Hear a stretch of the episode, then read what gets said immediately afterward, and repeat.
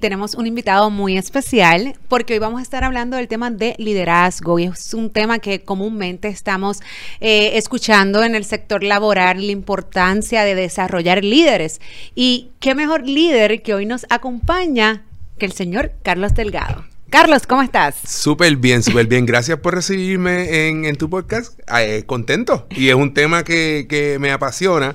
Así que ansioso por ver lo que va a pasar aquí hoy. Claro, claro. Gracias mil, Carlos. Y yo comienzo preguntándote, ¿tú eres un líder? Eh, a mí no me gusta hablar de mí y generalmente Hoy vamos a hablar de ti sí pero pero que lo, puedes decir lo puedes decir tú. Eh, yo pienso que a través de los años he desarrollado unas características eh, me he desenvuelto en diferentes ambientes donde he tenido que eh, convertirme en un líder y pienso que, que, tengo algunas de esas destrezas y ahí lo dejo. Si tú quieres decir algo más tú lo dices. No sabes que dijiste algo que es sumamente importante y que por cierto siempre se discute en este tipo de adiestramiento cuando estamos tratando de desarrollar líderes en las empresas. Y mencionaste que yo las he ido desarrollando. Siempre está la duda de que se nace o se hace el líder. Mira, yo, yo pienso que hay personas que nacen con unas características eh, y con unas destrezas que pueden convertirse en líderes. Pero yo pienso que es, un proceso evolutivo, que tú te vas eh, de acuerdo a tus experiencias, a tu madurez, el ambiente donde tú estás, tú te vas formando y empiezas a conocer eh, el ambiente y, desarrollas otras destrezas que te hacen un mejor líder. O sea que yo, yo, quiero decir que hay gente que tiene unas características que nacen, que mira, que son eh, extrovertidos, que, que, son personas empáticas, que son, tienen una personalidad chévere, pero hace falta un desarrollo, hace falta una experiencia, eh, hace falta un poquito de calle para tú decir, mira, yo soy un líder completo con todo lo que eso conlleva. O sea que yo sé, yo creo que tú estuviste en alguno de mis adiestramientos, tú te copiaste y tú me trajiste la respuesta correcta, porque cualquiera diría que tú eres un profesional de recursos humanos.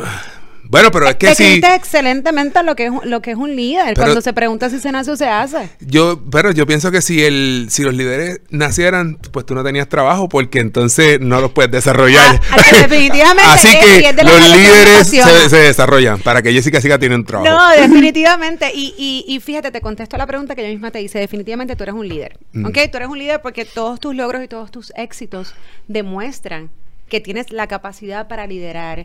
Eh, y ¿Y qué es un líder? Es básicamente esa persona que, que ejerce no sin fuerza, sino que otros le sigan por su ejemplo, por su forma de, de, hacer su trabajo en el ambiente que sea y tu trabajo y lo que es el deporte. Yo creo que es una de las áreas donde más se demuestra la parte del liderazgo, de trabajo en equipo, de coaching, de disciplina. ¡Wow!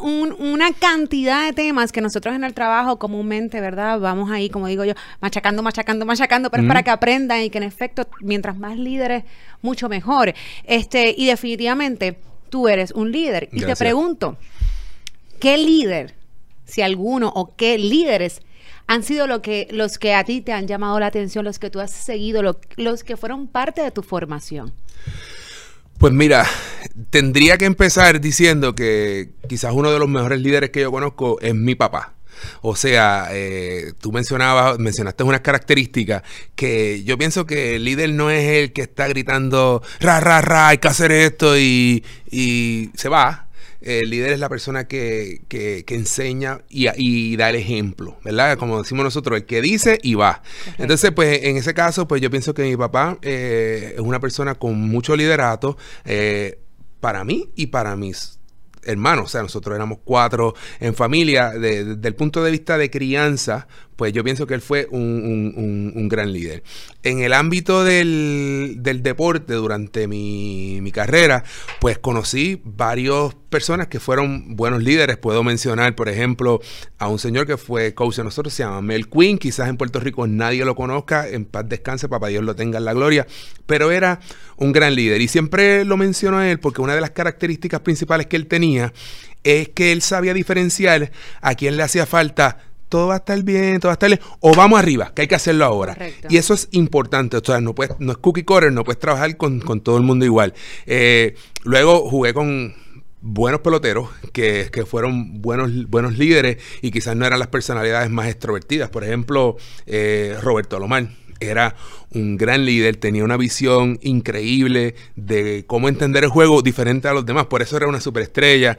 Eh, tuve la influencia de una persona como, eh, como Joe Carter, que fue eh, un, buen líder. Luego de eso, en mis cuando me retiro, en mis años de coach, tuve la oportunidad de trabajar con Alex Cora. Y no lo digo porque Alex Cora ganó la Serie Mundial el año pasado, pero cuando todo el mundo dice, Oye, Alex Cora se ganó ese equipo de Boston y lo llevó a la Serie Mundial. ¿Qué te dice de, él? Claro, yo lo conozco personalmente, jugamos en contra, jugamos en el mismo equipo, eh, trabajamos juntos en el WBC, mantenemos una estrecha relación y puedo reconocer ese, ese liderato y esa estrategia. O sea que uno tiene muchos maestros en la, vida y por lo menos de mi punto de vista, yo siempre quiero aprender. O sea, el momento que yo piense que me lo sé toda, ya yo estoy liquidado. Puedo tener 20 años o 46, definitivamente. No, sí. Y sabes que hay un área bien importante y a veces se nos olvida, y es que los líderes deben de seguir desarrollando líderes.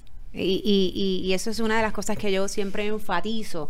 No descanses solamente en que valga, ¿verdad? La, la, la, redundancia de que soy un líder y manejo un equipo y está siendo exitoso, sino que dentro de ese equipo, ¿quiénes van a ser los próximos que vamos a formar como líderes? Y hay diferentes estilos de líderes, ¿no? A nivel teórico, estamos, hablamos de lo, de lo democrático, de lo los, los, líderes transformacionales, de los autocráticos, y hay muchas formas de liderar porque a veces la gente, y yo lo menciono en las conferencias, Hitler, la gente me abre los ojos, oye, estamos hablando de liderazgo, de características que definen una persona. Mm. Yo no estoy diciendo si es bueno o malo, yo estoy diciendo que era un líder. No estás evaluando la ideología, estás las características. correcto, porque al, al, final, ¿qué hace un líder que lleva que este, e, este grupo de personas cumplan su objetivo? Y él lo hizo. Sí. Y lo hizo bien para sus objetivos y sus metas. Claro, vamos a, tenemos metas más bonitas hoy que discutir. Podemos, podemos escoger el mejor ejemplo. Claro, claro, no, no, no, pero, pero es importante porque volvemos a lo mismo. Mira, pues saquemos la, el, área positiva. Él, tenía unas características que definen lo que es un líder. Lamentablemente sus objetivos no eran los correctos o no eran los que a lo mejor nosotros obviamente pues pensamos acá. No obstante, eh, eh, movía gente y al final del día eso es lo que un líder debería, ¿verdad? Enfocarse y mover gente que lo siga, que lo respete, que comparta sus, ideologías. Entonces mencionaste, eh, eh, entre todas las personas que, que, hablaste, cuando trabajábamos el equipo. Yo siempre menciono que el líder debe ser un coach no debe ser esta persona donde pues da instrucciones y ya, sino que debe ser una persona, como bien mencionas, que se viva esa realidad con ellos y que haga que su equipo sea el ganador. ¿Ok? Yo a veces le digo a las personas, en, en, ¿verdad? en las áreas de trabajo, y como bien mencionaste, los planes de desarrollo son diferentes. Cada individuo tiene unas características y unas competencias que hay que manejar diferentes. Y esa es una de las cosas que destaca un líder, poder definir cómo yo manejo a fulanito, cómo yo manejo a María, cómo yo manejo a Juan. Y entonces siempre digo, hay que ser coach porque los coaches trabajan no para que Carlos Delgado gane, sino para que tu equipo completo gane. O sea que, que, yo creo que tú tienes más que muchísima, muchísima experiencia en lo que es ser un coach y trabajar en equipo, ¿no? Sí, eh, yo pienso que, como, como tú mencionas, eh, eh, es importante que el líder, hay una característica de las te, te, te, oí hablando, ¿verdad? Cuando tú dices que, ahorita mencionaste que un líder trata de crear más líderes. O sea, es una persona desprendida. No es, no es una persona egoísta. No, no, yo soy el líder, no puede haber más nadie. O sea, cuando tú te desprendes de esa manera, puedes compartir y enseñar y motivar a otras personas que puedan hacer eh, lo que tú haces igual o mejor que tú. Pues eh, eh, yo pienso que ese es el acto más grande de, generosidad y de, y de ser bondadoso. Y, en el trabajo de equipo eh, es, es importante porque hacen falta muchas piezas. Por ejemplo, en mi área de, expertise, que fue el deporte, hacen falta muchas piezas para que los equipos salgan adelante. Es difícil cuando, pues, tú puedes ser buenísimo y tú diste cuatro en un juego, pero si el pitcher no pichó y más nadie batió, no vas a ganar. Pues entonces, es como podemos involucrar al resto del equipo, sacar lo mejor de ellos y que crean en el plan que tenemos. O sea, ese plan hay que desarrollarlo en común. No es como que vamos a ganar. Ah, ok, esa es la meta final. Exacto. ¿Qué nos caracteriza? Somos un equipo que se, se basa en la defensa, somos un equipo que se basa en el picheo, somos un equipo que se basa en la ofensiva. ¿Cómo podemos maximizar nuestra fortaleza? ¿Cómo podemos bregar con nuestras debilidades y seguir este, trabajándolas? Y eso es, ese parte, esa parte del plan, ese, ese approach, pues, eh, claro, en nuestra carrera, pues es, es, importante para tú tratar de ser exitoso. Claro. No, y, y también hay líderes dentro del equipo. ¿Mm? Están los líderes que, que igual tienen eh, son líderes, pero también tienen su título, porque ¿Mm? el jefe, el gerente, el supervisor, el coach es líder por default, ¿verdad? O debería, ¿no? Eh, dentro de su rol ¿Mm? de, de, supervisión en, en, la faceta que sea. No obstante, están los líderes innatos y que obviamente, pues, a lo mejor no se le ha dado la posición, no se le ha dado en propiedad, mira, vas a, vas a estar encargado o encargada de cierta área, pero dentro del grupo hay unos líderes que, y ahorita tú mencionabas, y, a lo mejor está esta persona en tercera base o, está en el field, que tú sabes mejor, ¿verdad?, que yo de eso.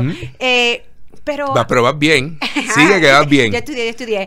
Eh, pero, pero, a veces incluso espera el consejo o espera la reacción del compañero, que es su líder, a lo mejor más que del coach. Sí, sí, estoy, estoy de acuerdo contigo. Yo eh, te escucho y estoy haciendo la analogía de la señora que va al doctor y le dan una receta, pero ella va y le pregunta al farmacéutico. El doctor es el que le dio la receta, pero ella confía en el farmacéutico que le ha dado anteriormente. Y, y, así pasa en, y así pasa en, en, en los equipos. A veces nosotros queremos, tú sabes, validar nuestros movimientos, queremos validar nuestro punto de vista y tenemos una persona que nosotros respetamos. ¿Y quién es esa persona? El líder. Y, y, en el proceso ahí es que tú te vas haciendo líder. O sea, tú tienes tu pensamiento crítico, tú utilizas tu creatividad y, y, va a haber momentos que vas a estar en desacuerdo con tu coach, con tu líder, estás con el gerente general y es como tú puedes presentar tu argumento, cómo puedes este, incluso estar en desacuerdo, en acuerdo que están en desacuerdo, o cómo puedes presentar tu idea y decir, mira, esto es una, buena idea. Y yo pienso que esos pequeños triunfos nos dan esa confianza para hacer otra decisión o tomar un rol un poco más eh, eh, activo. Eh, pero la validación para el ser humano siempre es importante. Uno dice, oh, esta idea será buena. Y, y, si y alguien, y si alguien que te que, tú respetas, eh, te la valida, pues tú te sientes un poco más, más aliviado. Claro. Mira, y sabes que este, otra cosa que es sumamente importante, y yo creo que ustedes lo hacen muy bien, es la parte de la disciplina. A veces pensamos... Eh, que cuando ejercemos disciplina, pues entonces dejamos de ser líderes, tenemos jefes, tenemos malos supervisores, porque estamos todo el tiempo a esto, a lo otro, y podemos caer en lo que pues algunos dominan como autoritario, y no necesariamente, porque es que la disciplina te lleva al éxito, siempre tiene que haber disciplina en, todos los procesos, entonces eso es algo que me gustaría que tú expliques, porque si tú has llegado al éxito que has llegado, no ha sido simplemente porque eres un buen jugador, sí, tú eres un buen jugador, eres un líder, pero definitivamente la disciplina que tú has tenido ha hecho que tú seas el, hombre exitoso que has sido, que, has, que, eres, ¿no? Sí, yo estoy de acuerdo contigo. Yo pienso que la, disciplina es, es, uno de los denominadores comunes en el éxito de, de, muchas, de, las, de muchas de las personas. Eh, puede ser un poquito tricky a veces definir lo que es disciplina, porque pues para lo que yo pienso que está bien y lo que yo hago y es mi estructura, quizás para la otra persona no, no, le, no le funciona. Y, y, de la misma manera, lo que yo creo que está bien, eh, quizás no es el consenso del equipo. Especialmente ahora, o sea, eh, las reglas cuando yo jugaba en el 97, 98, 2000, 2001 son totalmente diferentes a las reglas que ahora hay en Grandes Ligas. O sea que yo pienso que parte de la parte del liderato es importante de, eh, definir cuáles son las reglas del juego, cuáles son las reglas para este equipo, porque todos los grupos son este, diferentes eh, y, y, va cambiando. O sea que tú, yo puedo tener un equipo que sea de personas, mm, eh, jugadores mayores, que quizás está un poquito más old school, y tenemos esta regla, pero el equipo pasa por un proceso de reestructuración y tengo 12 o 13 chamaquitos de 22, 23 años que no quieren ponerse una chaqueta en el avión, lo que pretenden son los, los maones y los pradas. te, iba, a hacer esa pregunta, esa era la que venía, qué bueno que te adelantaste, porque otra de, las, de, de, los retos que tenemos en el ámbito laboral y, eh, y, y retos porque a veces... Eh, pensamos cosas que no son correctas, tenemos presunciones y la realidad es que es un tema interesantísimo y si lo conoces es, fantástico, pero es el tema de las generaciones. Cuando tienes varias generaciones en un mismo lugar de trabajo. En el caso incluso de ustedes, ustedes no llegan a tantas generaciones porque yo sé que los peloteros tienen, ¿verdad? Como que se retiran bastante. La, vida, la vida útil es más corta. exactamente. Este, pero se retiran, de ahí se retiran. pero entonces, en el caso obviamente de las empresas, pero es parte de lo que menciona. Incluso hoy día hay hasta cinco generaciones en un mismo lugar de empleo.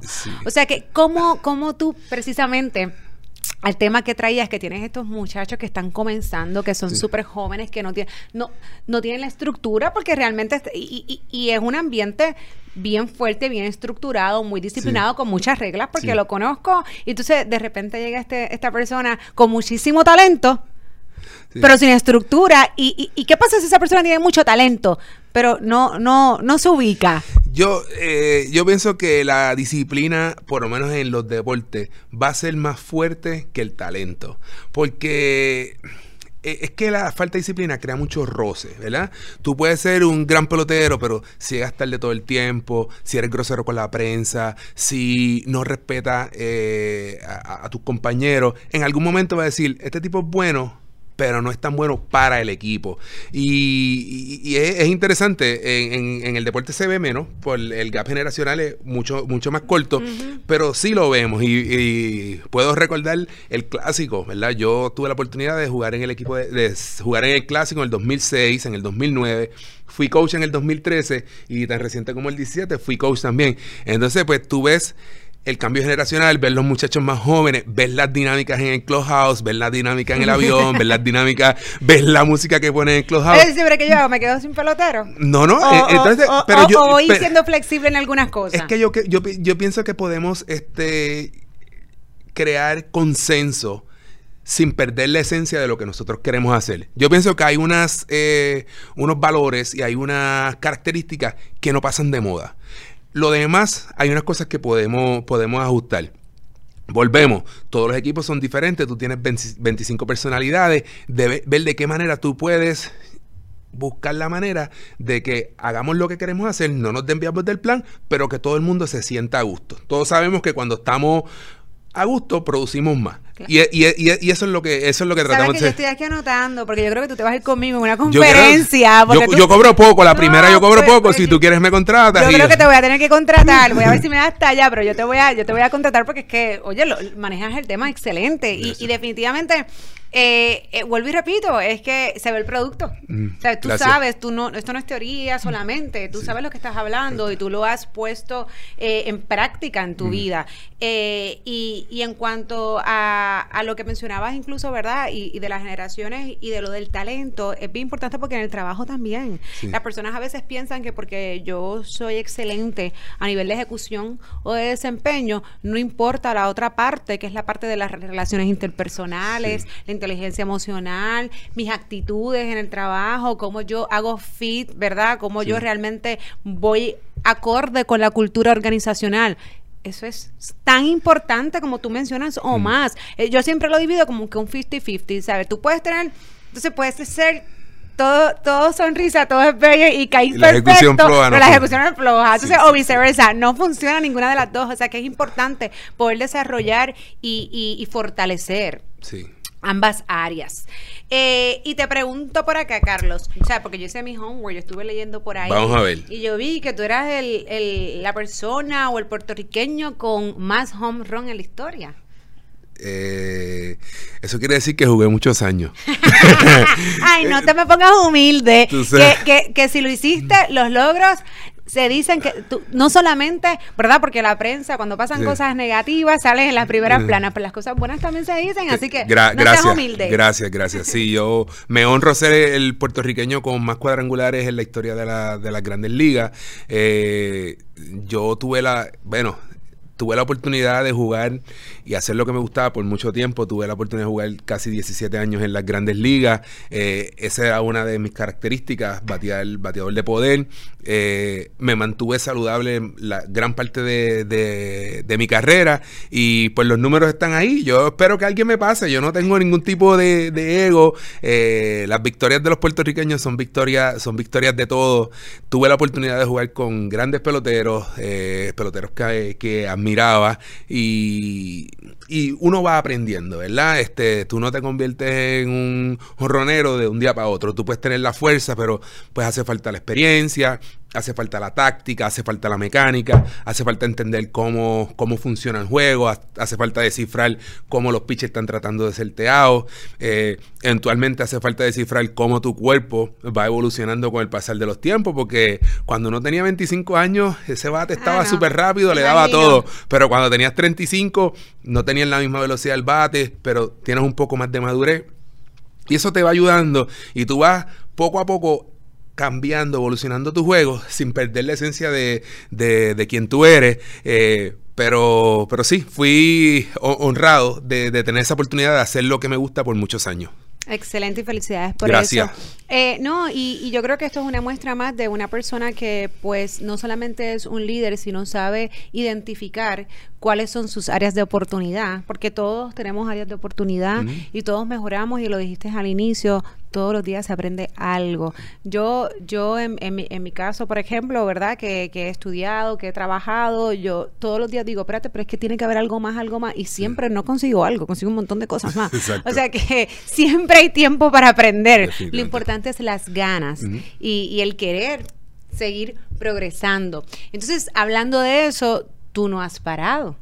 Tú, tú, tú detuviste tu carrera, a lo mejor no en las grandes ligas como jugador, pero tú eres un empresario, tú has hecho otros, otros proyectos, tú tienes una fundación, o sea que eh, esto también te marcó, te creció, te desarrolló para convertirte también en un profesional no solamente en el mundo de los deportes, sino mm. también en el mundo laboral, entre otras cosas, ¿no? Sí, pues fíjate, eh, yo menciono ahorita que es, yo soy, yo soy una persona bien agradecida. Yo fui bendecido de que pude hacer lo que pude hacer por, mucho tiempo, que fue jugar pelota al nivel más alto. Eh, yo soy un jíbaro, un poquito de, trasfondo, yo soy un jíbaro de aguadilla. Eh, de aguadilla. De aguadilla. Soy un jíbaro de aguadilla y cuando... Eh, tú vas subiendo, vas, vas, exponiéndote a otras cosas, pues entiende que en el mundo pues hay otras necesidades. Eh, tú entiendes cómo pues la mayor parte de los esfuerzos se concentran en el área metropolitana y algunos pueblos de fuera del área metropolitana, metropolitana no, no, no, quizás no reciben el apoyo que, que, reciben otros pueblos. Y en ese momento, hace 18 años, que parece que fue ayer, pues creé una, fundación que se llama Extra Bases, me honro en, presidir y por los últimos 18 años he tratado de canalizar la mayor parte de mis esfuerzos filantrópicos a través de, esa fundación para crear una mejor oportunidad para niños y jóvenes en, Puerto Rico. Niños y jóvenes de escasos recursos, niños y jóvenes eh, con necesidades especiales, niños y jóvenes que han sido removidos de sus hogares, eh, programas deportivos y así sucesivamente. Eh, y ha sido una, experiencia gratificante porque tú piensas, ah, que vamos a conocer este centro, nos mandaron una propuesta, quizás nosotros podemos ayudar, vamos a visitarle eso. Y cuando tú llegas allá, el que aprende eres tú. Estos niños te dan una lección de vida todo el tiempo. Tú que te levantaste con, un poquito de cabeza, ves el nene en silla de ruedas, que hace esto, que hace lo otro, que... Y tú dices, espérate, yo, yo, estoy, de que yo me quejo. Eh, y, eso me llena. Como mencioné ahorita, a mí me gusta seguir aprendiendo. A mí me gusta tener el oído como que en la tierra, ver qué está pasando en mi país y, ver de qué manera podemos hacer un, mejor país. Yo pues canalizo mis esfuerzos a través de, ese brazo filantrópico. Eh, como te digo, llevamos, 18 años, parece que fue ayer. Eh, una, una, gran lesión fue eh, el, huracán. O sea, después del huracán, pues nuestra fundación no, no hacía disaster relief. Nosotros no llevábamos ayuda de, de, primera necesidad, pero como muchas de las organizaciones sin fines de lucros del país se unieron y llevaron ayuda, llevaron agua, llevamos eh, plantas eléctricas, se llevó este, matres, neveras, porque hacía falta eh, en el país. Y yo pienso que no necesariamente el caso de nosotros, pero muchas otras organizaciones demostraron un gran liderato ahí. O sea, que nadie dijo, ah, tenemos que hacer esto. Es como que, mira, yo vi mucha gente en ajuntas, en Utuado, cocinamos 20 platos, se los llevamos a la gente, íbamos por las comunidades, eh, de momento te encontrabas otra, otra, otra caravana que llevaban, entregaron agua, otros llevaban arroz, salchicha, la iglesia, entonces son cosas que el Estado no, no, podía hacer. O sea, el Estado hizo su movimiento y llevaron, pero la gente ayudó. Y yo pienso que eso es una de las características importantes de los puertorriqueños. Nosotros somos personas generosas, somos bondadosas. A veces, lamentablemente, tenemos que esperar que una crisis pase para nosotros activar eso. pero, pero la mayor parte de, los puertorriqueños son gente dada, son gente generosa, son gente bondadosa que quieren ayudar a los demás. Este, y todo el mundo lo, mencionaba. Mira que el, huracán nos unió. Eh, sería bueno que nos pudiéramos mantener unidos. Claro.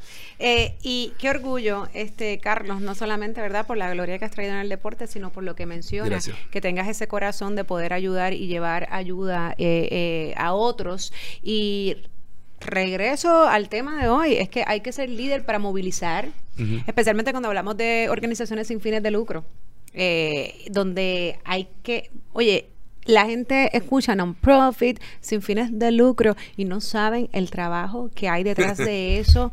Eh, eh, yo he participado en algunas, como obviamente como voluntaria, así que esto es puro corazón de que de verdad hay un fin, hay un objetivo que queremos o tenemos en común y con un trabajo en equipo se desarrolla y se logra, pero definitivamente es un trabajo bien arduo, es un trabajo de mucho sacrificio, de muchas horas pero lo más importante es que tenga adelante esa persona que haga que las demás crean que realmente sigan el por qué yo tengo que, el por qué yo estoy aquí, el por qué yo te sigo, el por qué yo vengo a donar mi tiempo de forma gratuita. Ah, digo, al trabajo, pues están los, los, ¿verdad? Los gerentes y supervisores que son líderes y los que no, igual todo el mundo tiene que ir porque hay biles que pagar, ¿no? Exacto. Ahora, cuando hablamos de una fundación, donde la mayoría de las personas que trabajan en ella son personas voluntarias, donde tienen su trabajo full time.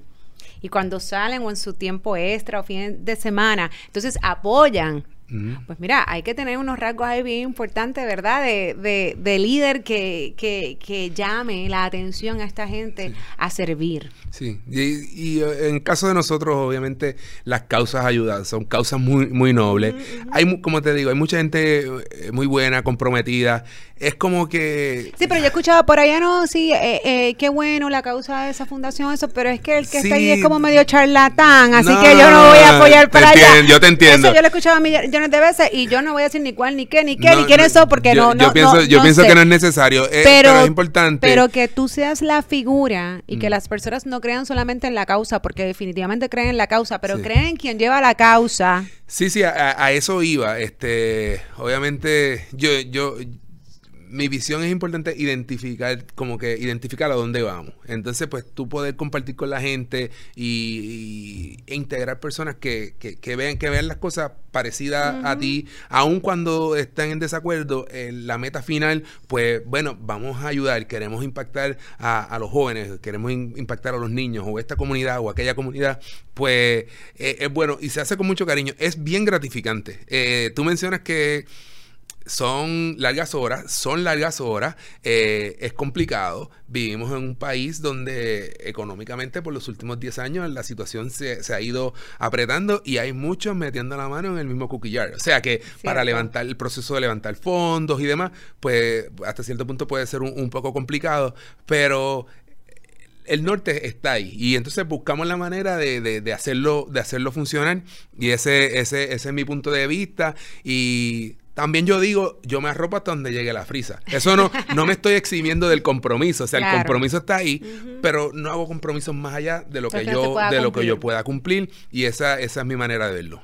Excelente. Yo me voy con un quote, ¿verdad? Por ahí algunos dicen que muchos tienen poder, pero pocos tienen poder para realmente hacer que la gente los siga. Y esos son los verdaderos líderes. Y yo creo que tú hoy has demostrado en diferentes facetas de tu vida que eres un líder. Creo que has demostrado que además de ser un líder, eres un conferenciante y puedes dar adiestramiento y educar gente. ¿Quieres, ser mi, agente? Yo creo que yo, yo, creo que tú necesitas una gente en la otra área. yo podría trabajar para eso. Hablamos fuera del aire.